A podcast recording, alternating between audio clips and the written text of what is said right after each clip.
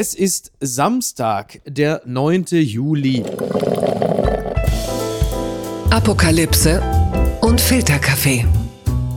Die frisch gebrühten Schlagzeilen des Tages. Mit Mickey Beisenherz.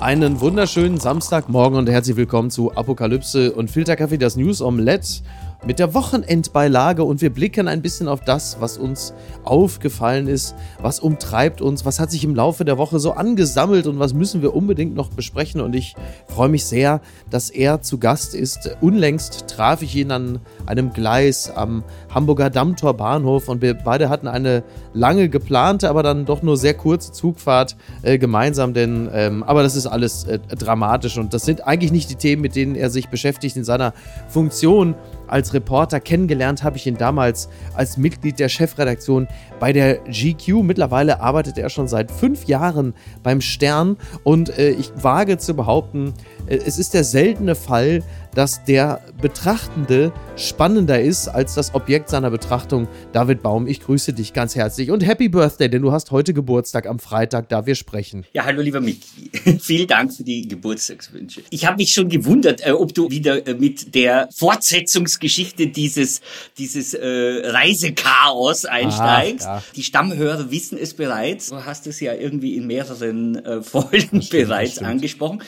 Ähm, ich bin ja weitergefahren damals als du, ne? Du bist ja so als verwöhnter deutscher Prominenter bist du ja ausgestiegen äh, in Harburg. Ich bin ja noch weitergefahren. Ich wollte ja nach München und ich wollte ja nicht nach Nürnberg. Jetzt muss man dazu sagen, ich bin äh, der eigenen Bahn- und Flugchaos-Geschichten aber auch mittlerweile selber müde, denn es ist so ein bisschen so wie äh, das derzeitige Posten von äh, Corona-Testkartuschen mit zwei Strichen. Es ist halt einfach so, dass man sieht, ja, wir wissen es, wir haben es einfach äh, gefühlt, haben wir es alle. Und so ist es natürlich mit Bahn- oder Fluggeschichten jetzt auch, das Scheitern ist nicht mehr exotisch genug. Stattdessen kann man jetzt demnächst erzählen, dass man im, im Freibad gewesen ist und dass das Becken ungewöhnlich kalt gewesen ist, denn das ist jetzt das Neue, was ja auf uns alle zukommt. Das ist jetzt mittlerweile schon äh, in Hallen, aber auch in Freibädern, dass jetzt äh, die Temperatur komplett, also das wird überhaupt nicht mehr erhitzt. Ist das etwas, was dich persönlich betrifft, David? Nein, weil ich habe tatsächlich äh, jetzt die letzten Wochen bei äh, meinen Eltern verbracht und wir haben Moorseen.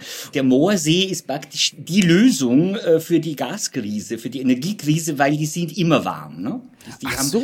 Also wir, wir Moorsee, Anrainer, Planschen auch, äh, egal was Putin treibt, in einem einer warmen Lacke. Ach, wie toll. Also der Moorsee ist äh, im Grunde genommen so ein bisschen das Unmännlichkeitsäquivalent zum Eisbaden. Ja, wir waren praktisch immer schon warm Dusche, nur warm Bader. Ja. Ach, wie toll. Wo ist denn so ein, ein Moorsee? Wo findet man so etwas? Also in meinem Fall ist das das Innviertel in der Nähe von Salzburg. Das Innviertel aber in dem Fall nicht mit einem N, sondern mit zwei N geschrieben. Nach dem Fluss Inn benannt. Und ich meine, als Österreicher ist man es ja gewohnt, ein bisschen im Morast zu warten, ja. Äh, und auch, also wir als Kinder schon im Sommer im Moor. Welchen ehemaligen Bundeskanzler haben Sie dort versenkt äh, bereits? Ah, ja, unsere Bundeskanzler, die äh, richten ja selbst so viel Gatsch und Morast an, die brauchen keine Moorsee. Okay. Dann kommen wir mal äh, zu einer Entsprechung äh, britischer Natur. Blattgold. Presseschau zu Johnsons Rücktritt, der schlechteste Premier aller Zeiten. Der Spiegel hat ein bisschen was zusammengetragen, was sich äh, ereignet hat seit dem Rückzug von Boris Johnson am vergangenen Donnerstag. Da gibt es äh, mehrere Pressestimmen, unter anderem die Times, die schreiben, Johnson wirft das Handtuch. Die Financial Times schreibt, Johnson tritt zurück, trotzig bis zum Schluss. Der äh, Daily Star hat 35 Punkte aufgelistet äh, von Johnsons politischem Erbe, unter anderem darin, äh, er sei gut darin, Partys zu organisieren. Er habe sich hübsche Tapeten ausgesucht. Er habe sich einen niedlichen Hund angeschafft. Die Daily Mail wiederum, die haben, weil sie immer schon Unterstützer von Boris Johnson gewesen sind, sie haben die Tories Johnsons Partei angeprangert. Die hätten den Premier ausgestoßen. Und auch da noch einmal als gebürtiger Österreicher, wie viel Zuneigung hast du zu jemandem wie Boris Johnson als äh, Staatsoberhaupt in dem Sinne, also als Regierungschef? Du erwischt mich trotz Moorsee quasi ja am kalten Fuß, weil natürlich ist Boris Johnson von dem Typus, äh, wo man als Österreicher so ein bisschen äh, mhm. geneigt ist, ihn trotz aller Verfehlungen zu mögen. Ne? Also die mhm. Bayern kennen das auch. Früher hatten die Bayern ja immer gesagt zum, zum Franz Josef Strauß, ne, so egal was der angestellt hat, äh, aber Hund ist er schon, der Franz Josef. und wir ja. hatten das natürlich auch äh, früher in meiner Kindheit gab es den ja den, den Heider Jörg, äh, wo sich selbst ein Falco hinreißen ließ. Da gibt's ja diese legendäre Szene oh Gott, in der ja. NDR Talkshow, nicht, wo der Falco sagt, ja, aber ein fescher Bursch ist er schon. Und äh, das kann man von Boris Johnson nicht sagen. Er ist kein fescher Bursch. Heute Heute hat übrigens der, der von mir sehr gemochte äh, ehemalige Bundeskanzler Christian Kern äh, ein Bild gepostet, wo sie in New York zusammen joggen sind. Er schreibt irgendwie, ja, ähm, er war sich nicht sicher, ob Boris äh, Johnson vielleicht einfach vergessen hat, seine Hose anzuziehen, weil er tatsächlich in dieser typischen geblümten, ja fast das, Unterhose ja. da durch New York schwitzt. Ja, ja, das Bild mit der Mütze und dieser geblümten Unterhose. Manchmal ist auch der Hund dabei gewesen. Wir haben unter den Bösewichten in den äh, Staatskanzleien haben wir einfach ja diese sehr, sehr bösen, äh, richtigen Arschgeigen, äh, Trump, Bolsonaro, Orban. Das sind halt wirklich teuflische Figuren, aber es gibt halt dann auch den Mephistopheles-Typ. Und äh, der, der schafft es dann doch, uns immer wieder ein bisschen einzulullen, obwohl das ja nun wirklich äh, auch nicht sehr schön ist, was die politisch alles so angerichtet haben, äh, bleibt so eine gewisse Restsympathie. Und ich meine, selbst diese unverschämte Abschiedsrede von Johnson, ja. wo man denkt so, hallo, äh, merkst du gar nicht, äh, das ist nicht deine Entscheidung, wie du es gerade darstellst. So, ja, ich gehe jetzt dann doch lieber mal. Wie sagt er, the best job in the world, den er räumen muss äh, und sich vielleicht dann doch noch ein paar Monate nimmt, damit er noch die große Party zu seinem Geburtstag im Sommersitz des Premierministers. Die Hochzeit, äh, ne? Die geplante kann. Hochzeit. Ja, die Hochzeit. 30. Juli, ja. Ich glaube nicht, dass die spielen wird für den Boris. Also, genau, er hat ja gesagt, im Oktober soll es dann erst vorbei sein. Also ein bisschen so frei nach Green Day, Wake Me Up When September Ends. Ähm, was hat er denn bis dahin so, also außer der Hochzeit jetzt geplant? Also wie stellt er sich das denn vor? Naja, das wird nicht passieren. Der muss natürlich das vorher räumen. Ne? Er hat einen Stellvertreter, der hat ihn ja auch schon mal vertreten, als er irgendwie, äh, glaube ich, Corona hatte oder, oder ne? also ausgefallen ist. Ja. Ich nehme mal an, dass er so ein bisschen noch ein paar Stunden zum Nachdenken braucht, um zu erkennen. Ich meine, es hat ja auch beim auch Frankfurter Oberbürgermeister brauchen ja bei diesen Feldmann, Entscheidungen ja. manchmal ein bisschen länger.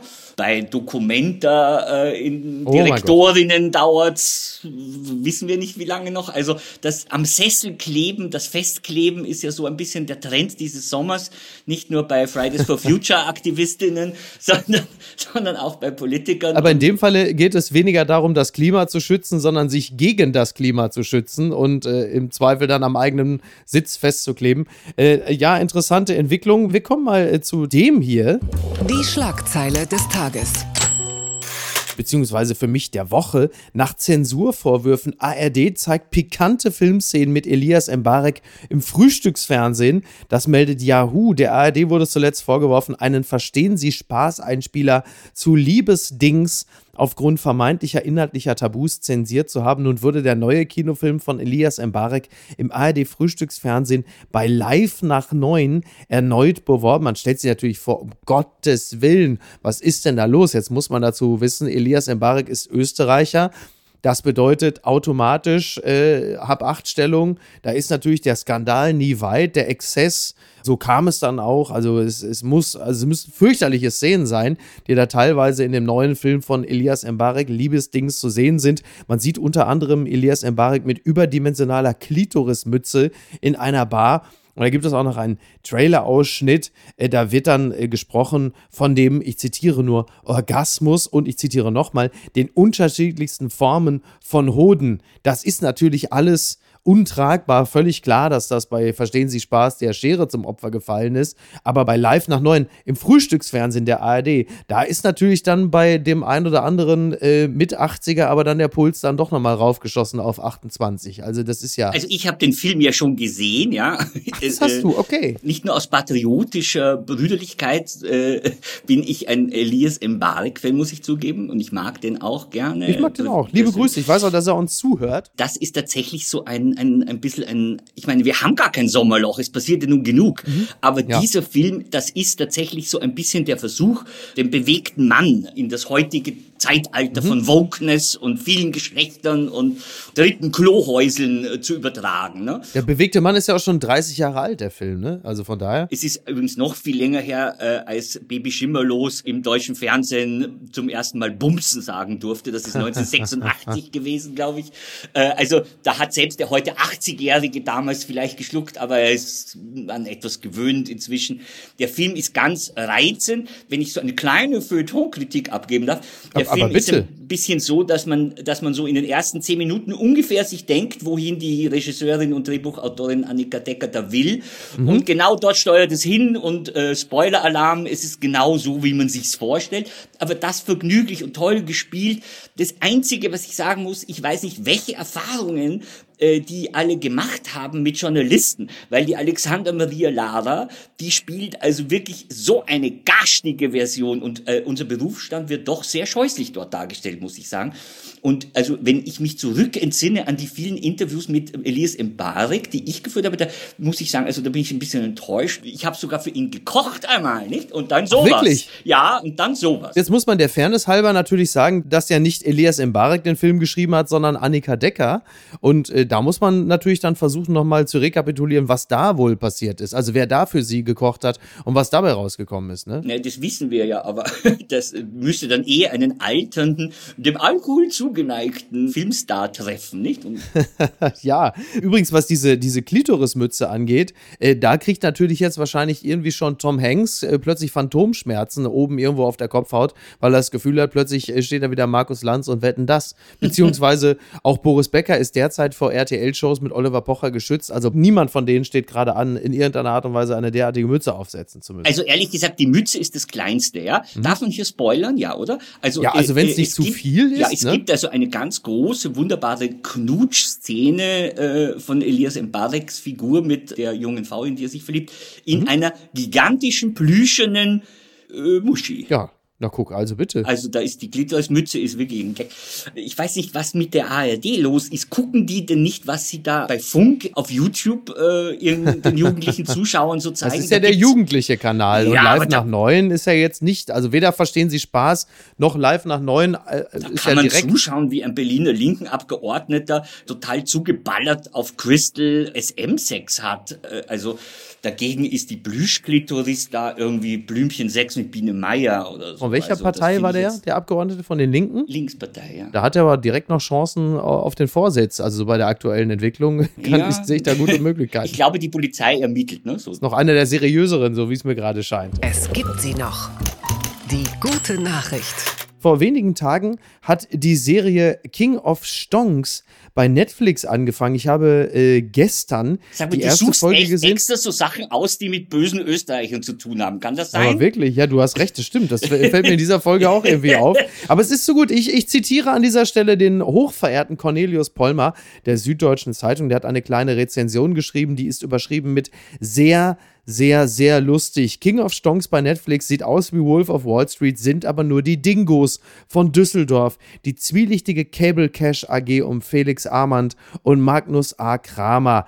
Die fantastische Serie King of Stonks mit Matthias Brandt seziert den Wahnsinn der Finanzwelt. Die Serie ist ein Spektakel. Und du hast ja gerade schon Key Royal zitiert. Und es ist natürlich eine Serie, die deutlich später äh, auf dem deutschen Markt erscheint. Und trotzdem punktuell, finde ich, hat sie so ein bisschen den Geist, diese Hybris, dieser Geltungsdrang, diese, diese absolute Wirklichkeitsverachtung, diese pure äh, Lust, dieses aufgeblähte Ego, das macht schon, äh, macht schon sehr viel Spaß und ähm, gerade Matthias Brandt ist toll als Magnus A. Kramer. Wie sagt Cornelius Bollmer, er spielt ihn dort äh, in einer so fantastisch genauen Übertreibung als mehrfach diplomiertes Wahnsinnsarschloch, dass man dieses doch besser kurz vorstellen sollte. Hast du das schon geschaut? Ich habe die erste Folge gesehen und das hat äh, wirklich viel Spaß gemacht. Wie sehr ist es angelehnt an, an Wirecard und, und Jan Maschalek und, und Braun und Co.? Naja, da müsste man jetzt natürlich sich im Zweifel mit Fabio De Masi, liebe Grüße an dieser Stelle, unterhalten, inwieweit das äh, mit dem Fall Wirecard zu tun hat. Aber definitiv ist es da natürlich dran angelehnt. Ja, ja. Die Lehman-Pleite äh, 2008 und ähnliche Vorgänge, die spielen da natürlich alle mit rein. Es gibt sicherlich auch internationale Vorlagen wie äh, The Big Short zum Beispiel oder eine Serie wie Bad Banks. Da wird sich äh, fleißig bedient ist so negativ formuliert, was die äh, BTF macht, also Philipp Kesborer, Matthias Murmann, die es produziert haben. Äh, die haben da schon die richtigen Akzente gesetzt. Sie haben ja auch How to Sell Drugs Online Fast produziert und auch ein bisschen. Liebe ich. Ja, genau. Und auch die, die Bildsprache, die Dynamik, den Schnitt erkennt man dort natürlich auch wieder. Klingt immer so abgedroschen, wenn man sagt, es zieht dich sofort rein, aber sie machen es einfach verdammt gut. Und was sie halt eben auch sehr gut machen, ist, dass sie einen Cast zusammengestellt haben, an dem man sich noch nicht komplett satt gesehen hat oder mhm. äh, visuell überfressen hat. Und Matthias Brandt wiederum, den kann man sich natürlich immer gut ansehen und an dieser Stelle besonders gut, denn auch er hat offenkundig große Freude daran, diese totale Luftpumpe zu spielen. Also ich habe das leider nicht geschaut, aber das werde ich jetzt sofort nachholen. Zu einer meiner so Niederlagen, kann man eigentlich sagen, als Journalist oder als Reporter gehört in dieser Zeit äh, von GQ, die du vorher erwähnt hast, ja. lebte ich ja in München und äh, direkt in der Nähe des Verlags gab es so einen so einen, ja, so einen Private Club, wo man da als GQ-Mensch irgendwie so keine Mitgliedschaft zahlen muss und bin ich immer gerne hingegangen. Ist das so eine Art Soho-Haus Light oder was ist das dann? Soho-Haus für Münchner halt, ne? So ja. äh, bisschen unsympathischer noch. Soho-Haus in so unsympathisch, das Ja, genau, das ist irgendwie eine Leistung für sich. Aber man durfte dort Deutsch sprechen im Gegensatz zum Soho-Haus. Nein, und, und lustigerweise bin ich da mehrfach mit äh, Herrn Bauen, aber auch Herrn Marschalek irgendwie zusammengetroffen, ah. ohne zu merken, wer die sind. Also ich war da an so wirklich Schnittpunkten dieser Geschichte äh, live vor Ort, ohne irgendetwas davon mitzubekommen. Und das Lustigste war, da war ein Silvesterfest, wo man mich äh, eingeladen hatte und ich bin nicht so der Silvesterfreund, das heißt, ich bin da einfach hingelaufen, dachte mir, ich habe eh nichts Besseres vor. Und die waren da so, du, wir haben dich an einen Tisch gesetzt mit einem ganz tollen Österreicher. Es gibt so eine komische Manie, äh, die man oft als Österreicher in Deutschland erlebt, dass die Deutschen immer denken, man will mit Österreichern zusammen sitzen als Österreicher, was nicht der Fall ist. Ja? Und ich saß dann da mit so einem schmierigen Typen. Das haben wir Deutschen aber übrigens auch mit Leuten anderer Nationen, dass wir die gerne einfach zusammenpacken und irgendwie woanders hinsetzen. Das gilt nicht allein für Österreicher, David, wenn dich das in irgendeiner Form beruhigt. Auf jeden Fall, ich, ich bin tatsächlich, ich fand den so langweilig und schmierig, äh, dass ich dann um halb zwölf äh, geflohen bin, ohne Gott Tschüss zu sagen und auf der Maximilianstraße mit so betrunkenen Münchner Omis gefeiert habe, was deutlich deutlich lustiger war. Ich habe dann später irgendwie, als ich über diesen ganzen Fall auch recherchiert und geschrieben habe, habe ich mir immer gedacht, grotesk, wie, was würde ich geben, um mit Herrn Marschalek ein paar Worte wechseln zu können, mit Fragen stellen zu dürfen. Und ich saß mit dem da und bin einfach weggelaufen. Und irgendwann habe ich auch mal seine, seine Mutter angerufen, ja, äh, später dann, als es dann interessant gewesen wäre, ihn auch zu sprechen. Das ist eigentlich wirklich Filmstoff. Die Frau ist die Anführerin einer äh, Wiener Vorstadt oder ist es schon Niederösterreich äh, Gruppierung, die glaubt, dass ich bin mir jetzt nicht ganz sicher, dass Handymasten uns zu Reptiloiden machen oder irgend sowas. Die Sie Abteilung. hat irgendwie mich dann gefragt, woher haben Sie meine Telefonnummer? Sie müssen das sofort bekannt geben, ich werde dagegen gerichtlich vorgehen, Sie können mich doch nicht einfach anrufen. Da habe ich gesagt, Entschuldigung, Sie haben doch auf Ihrer Anti-Handy-Massenseite Ihre Nummer einfach ins Internet gesetzt. Das ist eine, eine sehr obskure, äh, aber irgendwie amüsante äh, Partie. Auf der anderen Seite aber komischerweise trifft auf diese Leute nicht dieser Bonus in Österreich zu. Auf der Eschobursch ist er schon. Ach, das äh, nicht, das ja? Gibt, nein, die Österreicher haben keine, keine so fiese äh,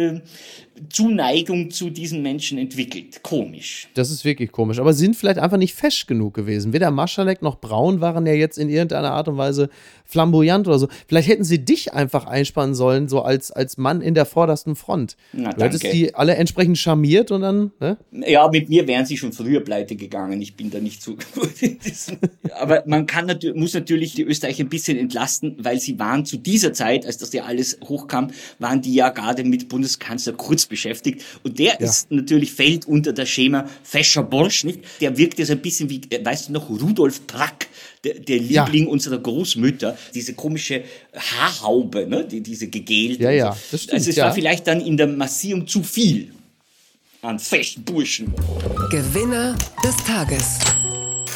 Wir bleiben einfach bei Fashion Burschen. Ungemütliche Sause, Häme über Christian Linders Protz-Hochzeit auf Sylt. Sturm bedroht die Mega-Promi-Party. Das schreibt der Berliner Kurier. Ja, was soll ich groß darüber sagen, was nicht alle schon längst wissen oder antizipieren? Es ist natürlich das Event dieses Wochenendes, also im Grunde genommen unsere Windsors, ja, unser William, unsere Kate, also Christian Lindner und Franka Lehfeld. Äh, sie heiraten auf Sylt, beziehungsweise standesamtlich haben sie ja bereits geheiratet. Am Samstag, da die Folge heute läuft, ist also die große Hochzeit, die große Party in der Sansibar. Es sind ganz viele Menschen da, 140 Gäste sind geladen. Es wird ja hier, der Berliner Kurier hat es ja schon geschrieben, Promi Protzhochzeit. Äh, ist das etwas, ja, von dem ja. du auch, da merke ich doch schon, äh, da ist äh, doch äh, jemand, der schon ganz andere Partys gesehen hat, äh, gibt sich äh, unbeeindruckt von dem, was in Deutschland wie so häufig die Nation spaltet,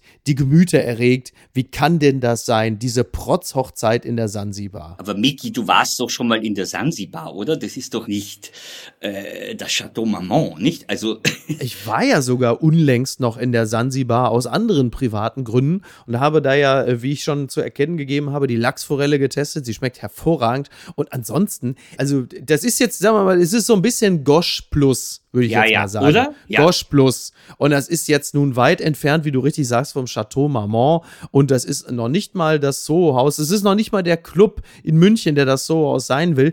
Also natürlich ist es kostspieliger als das Schweinske und es äh, kostet auch ein bisschen mehr als äh, jetzt sagen wir mal in der Bundeskegelbahn äh, irgendwo in Kassel-Brauxel äh, zu heiraten. Ja, aber es ist jetzt auch nicht so, dass da jetzt irgendwie, also die Toskana wäre teurer gewesen. Das muss man klar sagen. Das Lustige ist ja, es gibt gibt ja, wie du gesagt hast, diesen Drang der deutschen Medien, irgendwo ein bisschen was Deutsches, Windsorhaftes auszumachen.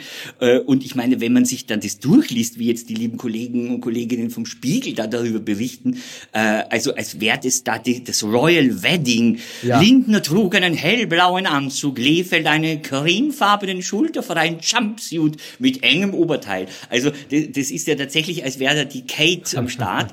Ich finde insgesamt, dass Sylt durch diesen 9-Euro-Ticket-Sommer enorm gewonnen hat. Diese Insel ist ja, ja, so ein Schlumpfhausen für Besserverdienende. Ja? Glamour stelle ich mir ein bisschen anders vor, aber ich mochte das eigentlich immer ganz gern dort, weil es halt auch so eine rührende Biederkeit hat in diesem mhm. Wannabe-Glamour. Also es hat so was, was, was Niedliches.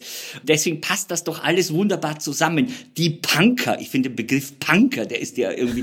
Kennt ihr aus alten TKKG-Kassetten. Oder? Ja, der, der ist plötzlich wieder da, äh, die da Westerland vollkotzen und das hat doch alles irgendwie einen gewissen Charme. Ich hoffe persönlich ja, dass äh, Christian Lindner so cool ist und die Ärzte engagiert hat. Das wäre doch super, wenn die Ärzte ja, da in der Sansibar auftreten und singen, oh, ich habe solche Sehnsucht, ich verliere den Verstand. Das ist ja wahrscheinlich ein Satz, der am besten zu Wolfgang Kubicki passen würde, der äh, ja auch auf der Gästeliste steht. Meine Wunschvorstellung war ja, dass einfach Friedrich Merz, äh, obwohl er gerade am Bahnhof Westerland angekommen ist, so sich bei den Punk Punks in Westerland vor dem Edeka festgebiert hat, dass er nicht mehr rechtzeitig es auf die Hochzeit schafft. Irgendwie so, das ist, tut mir leid, ich habe mit Ratte und Socke, ich habe gefeiert. Ich, es tut mir leid, Christian, ich hab's nicht hingeschafft. Ist dir diese Nachricht zu Ohren gekommen, dass das ja so eine ganz kleine Demütigung der aktuellen Koalition gegenüber der CDU beinhaltet, weil ich lese, äh, Friedrich Merz ist nur plus eins. Ja, ja, ja, genau, weil Franka Lehfeld und Frau Merz wegen einer gemeinsamen Dokumentation,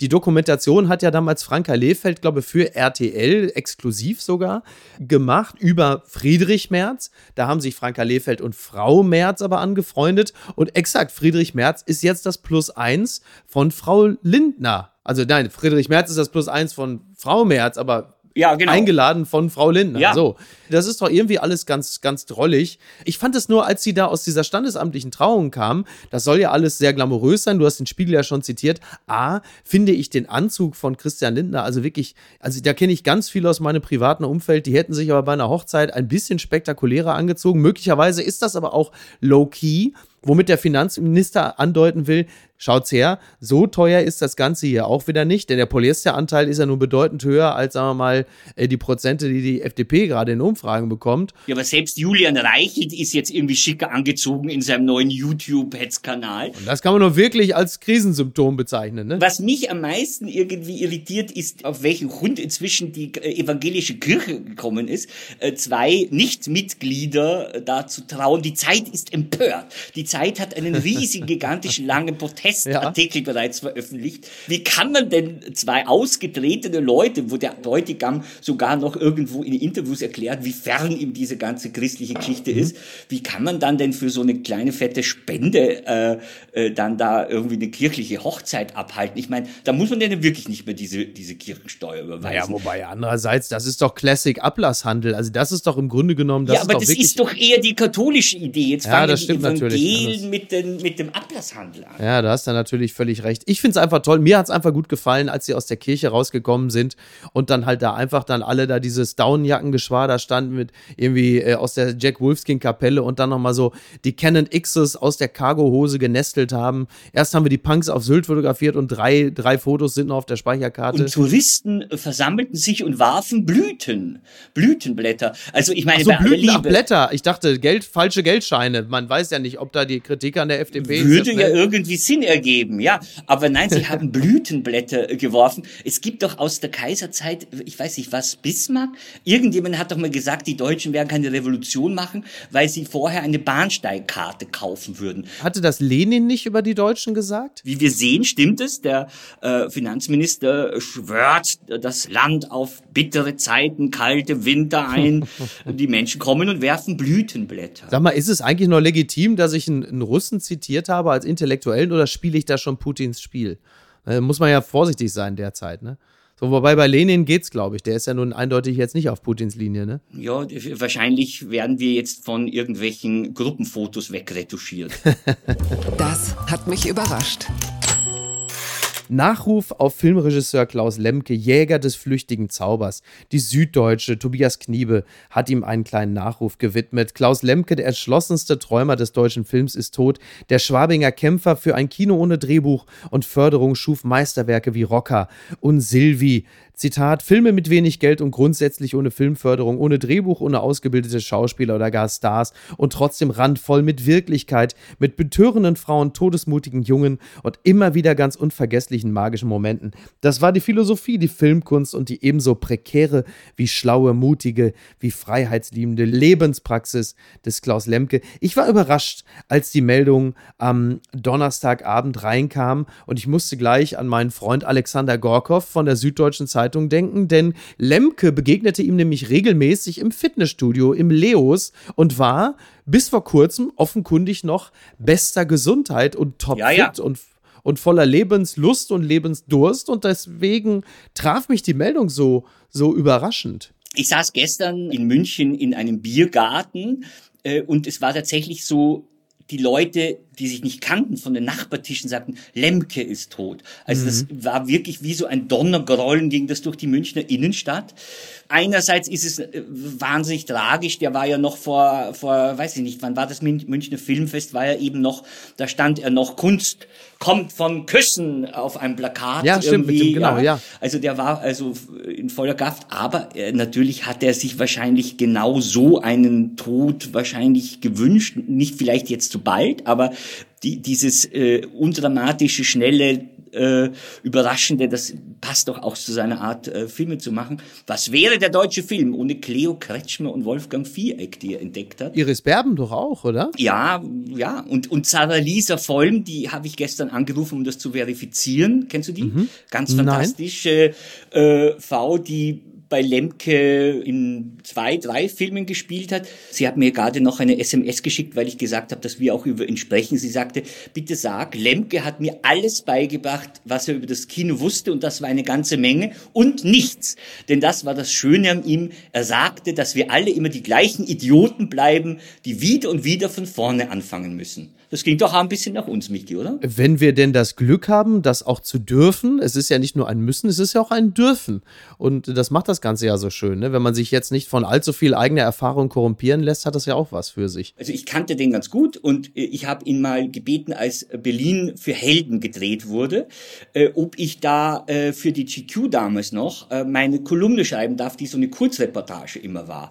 Und er rief mich dann an, sagte, das wäre äh, ganz eine geile Idee, Alter. Und äh, aber leider geht das nicht, weil ja seine Schauspieler gar keine Schauspieler sind und die, die es sind, es nicht sein dürfen. Ne? Äh, also ja. weil er wollte ja immer die Echtheit haben und nicht das Spiel ich war sehr traurig und dann rief er mich am nächsten Tag an und sagte, äh, er hat jetzt eine tolle Idee, wie wir das trotzdem machen. Ich spiele mit. Er hat das Drehbuch schon praktisch dorthin entwickelt. Und ich war natürlich total angezuckert und bin da sofort hingefahren und äh, wurde von einem Teenager, war der Spitzname des Darstellers, in einem alten Mercedes äh, abgeholt vom Flughafen, der tatsächlich beide Beine so auf dem, äh, beim Auto vorne, während er fuhr, äh, vorne auf der Ablage äh, drauf liegen hatte. Es war also sehr sehr lemkehaft.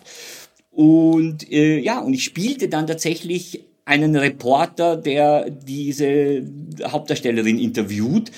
Ja, und es war dann doch so, dass äh, es auch eine Lehre für mich war, weil ich hielt mich eigentlich für ein extrem verkanntes Schauspielgenie und ja. das konnte nicht verifiziert werden bei diesem Auftritt, muss ich sagen, leider. Ja. Oh nein. Da kommen wir mal zu einem, zu einem anderen Schauspiel-Genie, äh, der ebenfalls gestorben ist, James Kahn. Der großartige James Kahn ist äh, ebenfalls verstorben im Alter von 82 Jahren. Äh, vielleicht seine bekannteste Rolle für viele ist die des äh, Sonny Corleone, der Hitzkopf der Aufbrausende. Auf der anderen Seite für die Menschen, die noch nicht ganz so alt sind, äh, sicherlich die Hauptrolle in Misery, der Mann, der ins Bett gefesselt ist, äh, der von der Wahnsinnigen gepflegt wird.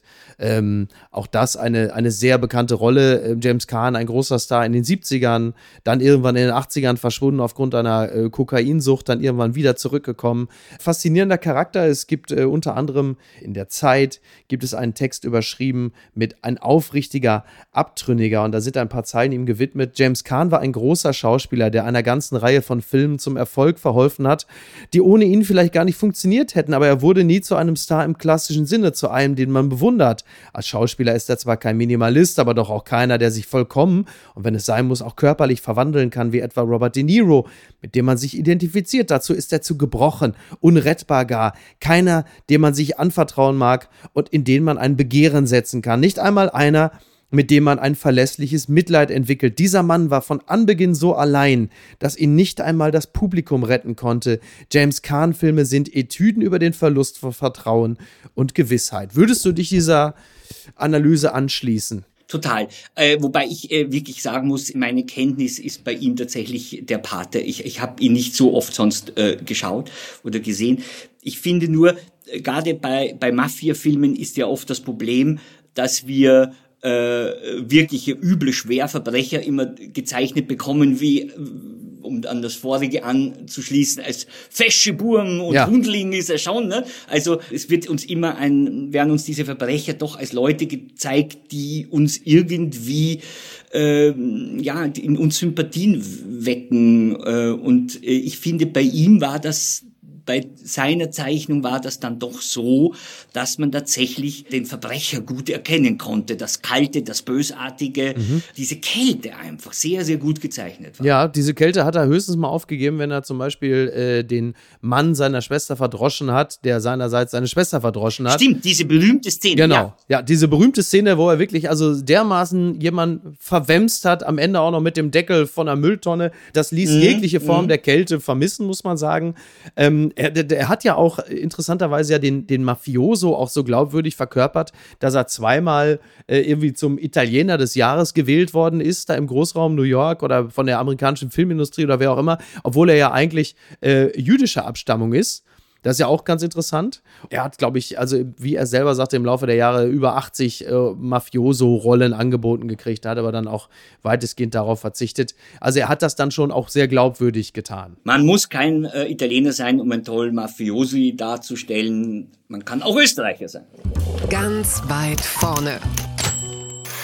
Elon Musk über seinen Fortpflanzungsdrang. Ich tue mein Bestes gegen die Unterbevölkerung, das zitiert der Spiegel. Zum zehnten Mal ist Elon Musk Vater geworden. Die Geburt seiner Zwillinge empfindet der Multimilliardär offenbar als echten Dienst an der Allgemeinheit, denn das hat er äh, bei Twitter geschrieben. Er arbeitet daran, ein demografisches Desaster zu verhindern.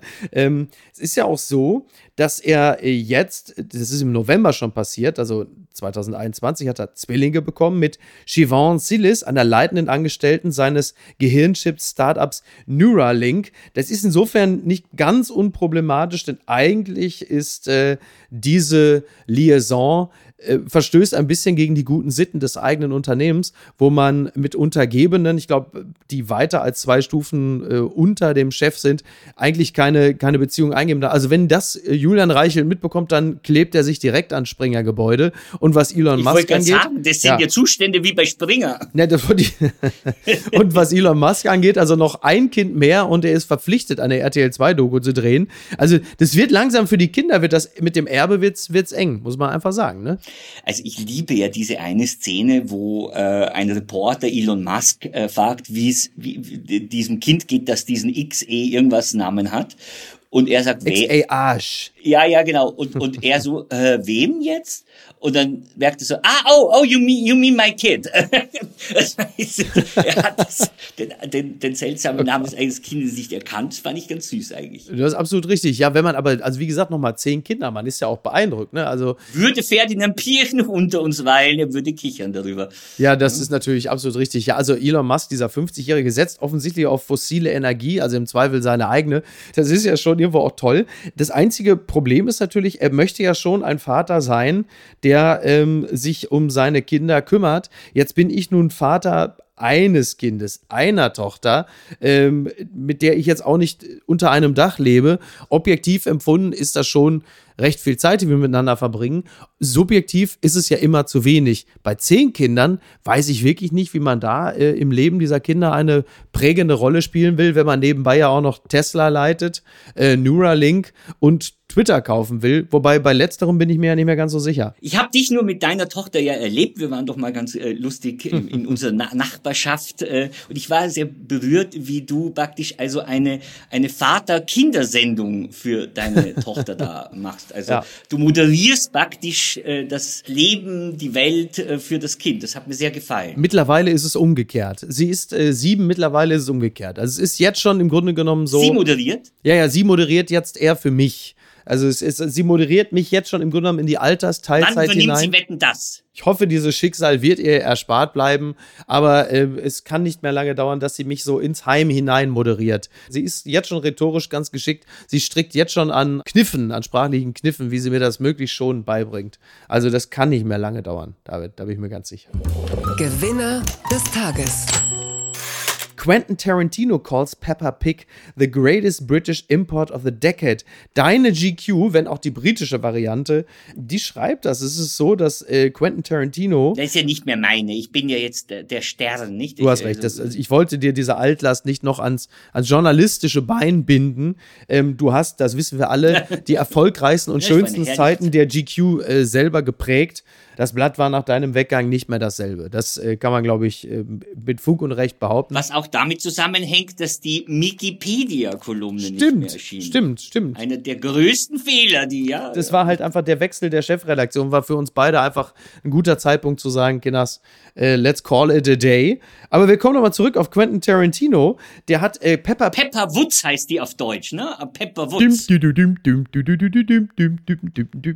Ich bin selber, also jetzt mittlerweile ist meine Tochter aus dem Pepper Woods Alter raus, aber ich äh, muss sagen, zu der Zeit, als mein Kind äh, und dann halt eben auch gezwungenermaßen ich es geschaut haben, ich war immer großer Fan davon. Ich mochte zum einen den äh, bewusst nachlässigen Zeichenstil, der Sendung und ich mochte auch immer den äh, Humor, der auch für Erwachsene inkludiert war, was ja bei guten Kinderserien mittlerweile ja Usus ist, dass man die Erwachsenen gleich mit unterhält und deswegen, ich bin großer Pepper Woods-Fan und so halt eben auch Quentin Tarantino, der sagt, er, er liebt es sehr. Und bei Pepper Woods ist es tatsächlich so, wenn man dem Guardian glauben darf, dann äh, hat die Show zum Beispiel 1,1 Milliarden im globalen Umsatz äh, in, in, Verkäufen in 2018 gemacht. Also das ist wirklich eine Riesenmaschinerie. Aber das weiß man ja, wenn man mal sieht, wo es überall, an welchen Orten der Welt es Pepper Woods Produkte gibt. Ich fand auch diese Schleißige, ja, dass das so, so ein bisschen so hingefetzt mhm. ist. Das fand fand ich also gerade besonders toll, weil wir ja irgendwie mit dieser ganzen Animationstechnik alles viel zu perfekt ist. Und ich, ich finde dieses fast karikaturenhafte teilweise toll. Aber ich schaue es natürlich nicht. Ich bin ja noch die Generation Schweine im Weltall, womit man heute ja eher Elon Musk, oder Jeff Bezos und George Branson meint. Aber oder die russischen Kosmonauten auf der ISS, die jetzt gerade die äh, ne, Separatistenfahne gehisst haben. Ja, liebe Grüße an dieser Stelle. Übrigens, ja. da muss ich auch mal was sagen. Das fällt jetzt ein bisschen raus, aber äh, weil wir so viel über Österreich gesprochen haben und du vorhin die Firma Schweinske erwähnt hast. Ja, richtig. Ich habe die schönsten patriotischen Momente erlebt Ja. im Generalkonsulat der Republik Österreich in Hamburg an der Außenalster. Das ist so eine hübsche Villa und ich, als ich nach Hamburg gezogen bin, dann war ich da eingeladen und dann kam der uralte Freddy Quinn, Ja. äh, wo man nicht denkt, dass der Österreicher ist und kam Stimmt, herein. genau, ja, klar. Ich wusste es nicht. Auf einmal steht der Freddy Quinn, der Generalkonsul sagt, jetzt kommt Freddy Quinn und dann singt der die Nationalhymne. Land der Berge, Land am Dome und so. Was eine Vorstellung, oder? Bei dem, bei dem, Es war fantastisch. bei dem Pseudo-Hanseaten äh, Freddy Quinn, aber ja, klar. und jetzt gehe ich kürzlich, erst vor ein paar Wochen da vorbei. Und du, wegen der EU haben wir natürlich kein Generalkonsulat mehr in einer Stadt, die nicht die Hauptstadt ist. Und dann ist das jetzt die Firmenzentrale von Schweinske. Oh mein Und am Gott. Fahnemast, wo die schöne österreichische Fahne hing, weht ein pinke Fahne mit einem Schweinegesicht drauf. Und ich finde, das geht nicht. Also ich würde, ich würde als Alexander Van der Bellen, der österreichische Bundespräsident, ich würde den Botschafter einbestellen und mich beschweren. David, das kann ich wirklich gut verstehen. Auf der anderen Seite muss man sagen, das ist natürlich auch geharnische Kritik am österreichischen System, an dem Niedergang eigentlich der Regierung. Ne? Kann sein. Kann sein, aber ich glaube nicht, dass die äh, Firma Schweinske da das gemeint hat, als sie da eingezogen ist. Wie sieht es mit dem russischen Konsulat aus? Welche, äh, welche Fahne hängt da jetzt mittlerweile? Tönnies oder was ist dann da? Naja, das gibt's ja immer noch, ne? Aber ist derzeit außer Betrieb, schätze ich mal. Oder ist da noch wer? Gegenüber ist irgendein Haus, äh, wo sie einfach auf diese russische, auf dieses russische Konsulat äh, eine ganze Nacht lang die Hymne aus Boxen gespielt haben und die Fahne auf das Gebäude des russischen Konsulats drauf projiziert haben. Das fand ich ganz lustig. Das finde ich tatsächlich auch geil. Also da werden wir uns noch ein paar Mal ähm, humoristisch äh, dran erwärmen können, wenn es im Winter äh, eisekalt ist in der Bude. Dann hilft es vielleicht auch so ein bisschen. Ne? Und was schreibt eigentlich die Bild? Die haben ja Live-Berichterstattung von der Insel Sylt über das Royal Wedding. Ich hoffe, Nena Schink berichtet darüber. Dann wird es auf jeden Fall fundiert und sachlich. Wir könnten ja eine Live-Schalte machen, weil unser Freund Paul Ronsheimer ist auch dort. Frisch eingeflogen aus, aus der Ukraine. Ich weiß nicht, ob er schon einen Schützengraben in den Dünen gegraben hat, um dort zu er kann von Krise offensichtlich einfach nicht genug bekommen. Er hat gesagt, also nicht. Vom Bombenhagel ins Blütenblättergewitter. Rune 16 hat den endgültig. Na, das ist ja schön. Also, das muss man ja nun wirklich sagen. Der Mann hat ja nun sich, sich wahrlich nicht geschont in den letzten Wochen und Monaten. Da kann ich nur hoffen, dass er dort eine gute Zeit hat. Ich gönne es ihm von Herzen. An dieser Stelle kommen wir aber nochmal, und da schließen wir, da schließen wir ein bisschen die Klammer. Ich zitiere. Ja. Post von Wagner. Game over, Boris Johnson. Ja, aber er wird unvergessen bleiben. Als lachender Satyr in der griechischen Mythologie ein lüsterner Waldgeist mit menschlichem Körper, aber mit extremen Pferdeohren. In unserem Fall trägt der Satyr Johnson einen blonden Wischmopp auf dem Kopf. Ich glaube nicht, dass das Leben von Boris Johnson jetzt Einkehr und Reue ist und die Zukunft nur Dunkles hat wie Krebs, Autounfall und Scheidung. Ein Satyr ist ein Leben lang ein Lüstling. Johnson wird weiter lügen, sich und die Welt belügen. Er wird dabei charmant sein. Sein Hemd wird ihm über den Bauch rutschen. Er wird allen alles versprechen. Diamanten größer als das Hilton. Er ist ein brillanter Satyr. Er hat in Eton, Oxford studiert. Eigentlich heißt er Alexander Boris de Pfeffel. Mütterlich ist er mit dem Prinzen von Württemberg verwandt. Er ist der Neffe sechsten Grades von Königin Elizabeth. Väterlicherseits ist er türkischer Abstammung. Sein Urgroßvater war Ali Kemal, Innenminister im Osmanischen Reich. Boris Johnson hatte eine Schwester. Sie erzählt, was ihr kleiner Bruder sagte, was er einmal werden wollte. König der Welt! Was man auch immer über Boris Johnson sagt. Mir ist so ein Typ lieber als Putin, der gerade wieder Menschen mordet. Herzlichst, Ihr Franz Josef Wagner. Ja, wenn das die äh, Referenzgröße ist, muss man sagen, dann, oder?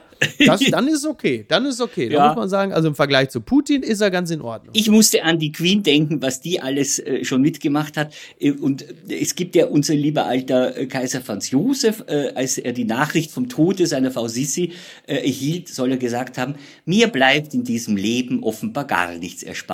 Wenn nicht die gute alte Elisabeth ähnliche Gedanken hegte, als sie die letzten äh, Tage die Nachrichten äh, erfahren musste. David, du, du schließt auf eine Art und Weise, du bist über die gesamte Strecke immer Österreicher geblieben und dafür äh, liebe und schätze ich dich sehr. Ich danke dir, ich wünsche dir einen schönen Restgeburtstag. Dankeschön. Genieße ihn.